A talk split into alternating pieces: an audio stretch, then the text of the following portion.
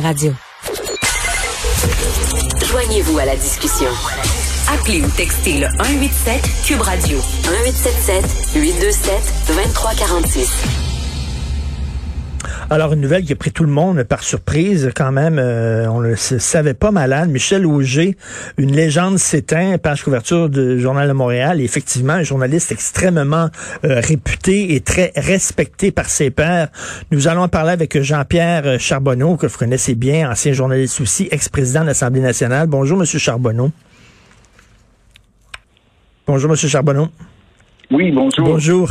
Euh, est-ce que est-ce que je me trompe en disant que avant Michel Auger, là, les gens qui couvraient les, les affaires criminelles, c'était des personnages colorés, folkloriques et tout ça, mais que c'était un des premiers journalistes à couvrir ça de façon très rigoureuse, comme un journaliste d'enquête. Ben, je dirais qu'il y en a eu d'autres journalistes d'enquête avant. On appelait ça les faits divers. Oui. Je crois que ce que Michel a réussi à faire, c'est de donner des lettres de noblesse à, à ce secteur journalistique. Au début, souvent, les gens commençaient dans le métier, on les affectait aux faits divers. Alors, ils couvraient des incendies, euh, des situations, euh, des, des, des, incidents, etc. Mais Michel, ce qui est arrivé, c'est qu'il s'est intéressé à deux deux phénomènes, deux mondes de notre société qui sont euh, qui luttent l'un contre l'autre, mais qui sont importants pour euh, dans notre vie démocratique, ou qui, en tout cas, qui prennent une place importante dans notre société, c'est-à-dire le monde de la police et le monde criminel. Le monde criminel organisé. On parle pas là, de, de, de, de, de crime euh, mm. mais on parle des organisations criminelles importantes.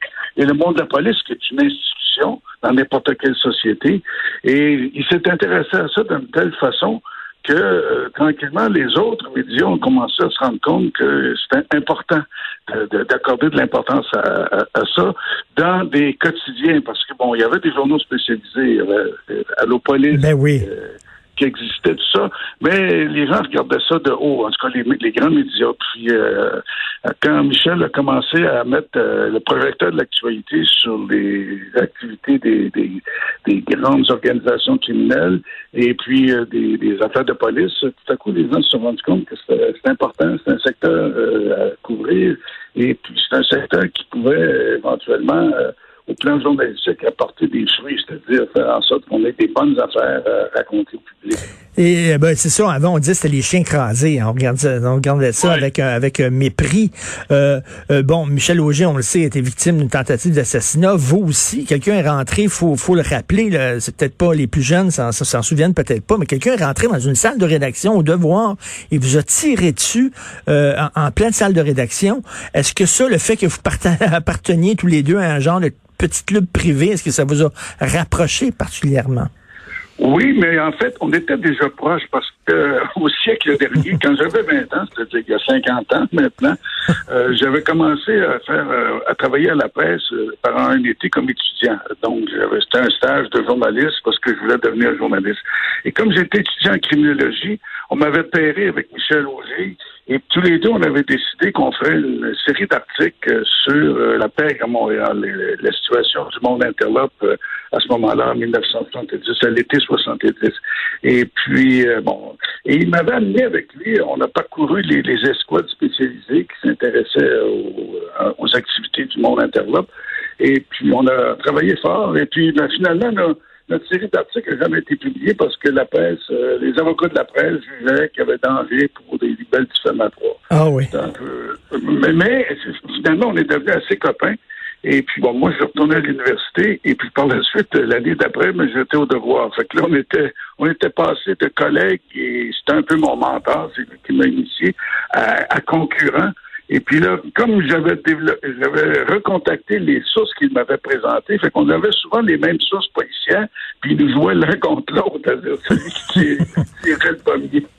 Et puis euh, finalement, euh, on s'est retrouvé à la presse quelques années plus tard parce que euh, bon, quand j'ai écrit mon livre en 75, après mon attentat en 73, euh, Michel, euh, avec euh, le rédacteur en chef, le directeur de l'information, je me rappelle plus de, de, de, la presse, était venu me rencontrer, puis m'avait offert de retourner à la presse, puis là, de faire avec Michel un, un, tandem, un peu comme ce que le Washington avait fait avec dans le cas du Watergate, donc deux journalistes d'enquête. C'était un peu le, la naissance de ce que les, médias ont aujourd'hui, des bureaux d'enquête. Oui, oui.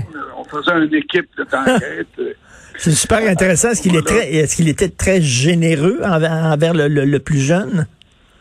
Oui, euh, il n'y avait pas de restrictions. Euh, non, franchement, là, il, ne se méfiait pas. Et puis moi, je n'intriguais pas non plus. Euh, sais, je, le respectais. Puis j'étais très heureux finalement qu'il m'initie et qu'il me présente à autant de, policiers, d'enquêteurs spécialisés, de, de, gens qui avaient des, des choses à dire.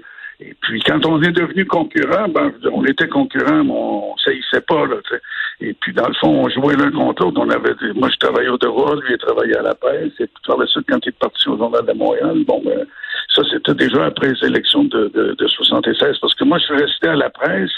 Donc, euh, on m'avait recruté, euh, Michel, euh, et, je ne me rappelle pas du nom du rédacteur, là, ça, me, ça me choque un peu. Mais en tout cas, celui qui avait été tué dans un accident d'avion à New York. Oui, oui. Et, et, ça, c'était au début de, de 76, et puis on l'a fait ensemble. Puis pendant le moment où on était ensemble, j'ai été obligé de prendre un congé sans sol parce que j'avais été recruté euh, pour euh, être consultant pour la commission d'enquête sur le crime organisé. Fait qu'on a fait un bout ensemble. Après ça, j'ai été consultant, puis on a continué. On avait couvert les Olympiques ensemble. On avait, comme les gens euh, craignaient qu'en 76, il y ait aux Olympiques ce qui avait eu lieu, ce qui avait eu aux Olympiques de Munich, c'est-à-dire les attentats terroristes. Mm-hmm on était tous les deux sur, comme on dit, le pic du terrorisme possible ou des attentats possibles. Mais finalement, il ne s'est rien passé. Alors, Michel a continué d'être sur le, le de, la sécurité euh, autour des Olympiques. Puis moi, finalement, euh, elle m'a dit, bon, ben, qu'est-ce que tu veux faire? Ben, j'ai dit, m'en découvrir le judo, parce que ça m'intéressait. C'était la seule occasion où j'ai rencontré Pierre-Éliott Trudeau. Et est-ce que, est-ce que vous saviez Michel Malade?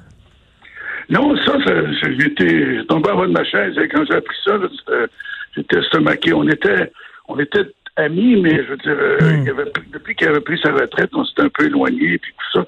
Et j'ignorais son état de santé. Ça m'a, ça m'a beaucoup touché parce que bon, moi, moi j'arrive à avoir 71 ans dans quelques semaines. Et puis quand on arrive à ces âges-là, puis qu'on voit des gens qu'on a aimés, avec qui on a travaillé, qu'on a, avec qui on a collaboré par suite, ça te donne un choc à chaque fois que tu te vois, ben, il m'en reste peut-être moins que j'en avais encore. Et puis, euh, hmm.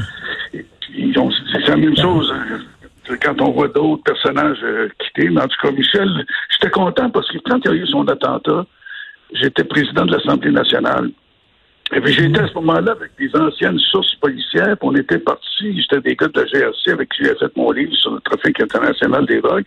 Puis on était partis à l'hôpital pour le rencontrer. Bien sûr, il était inconscient. On avait réussi à pouvoir le, voir à ce moment-là à l'hôpital.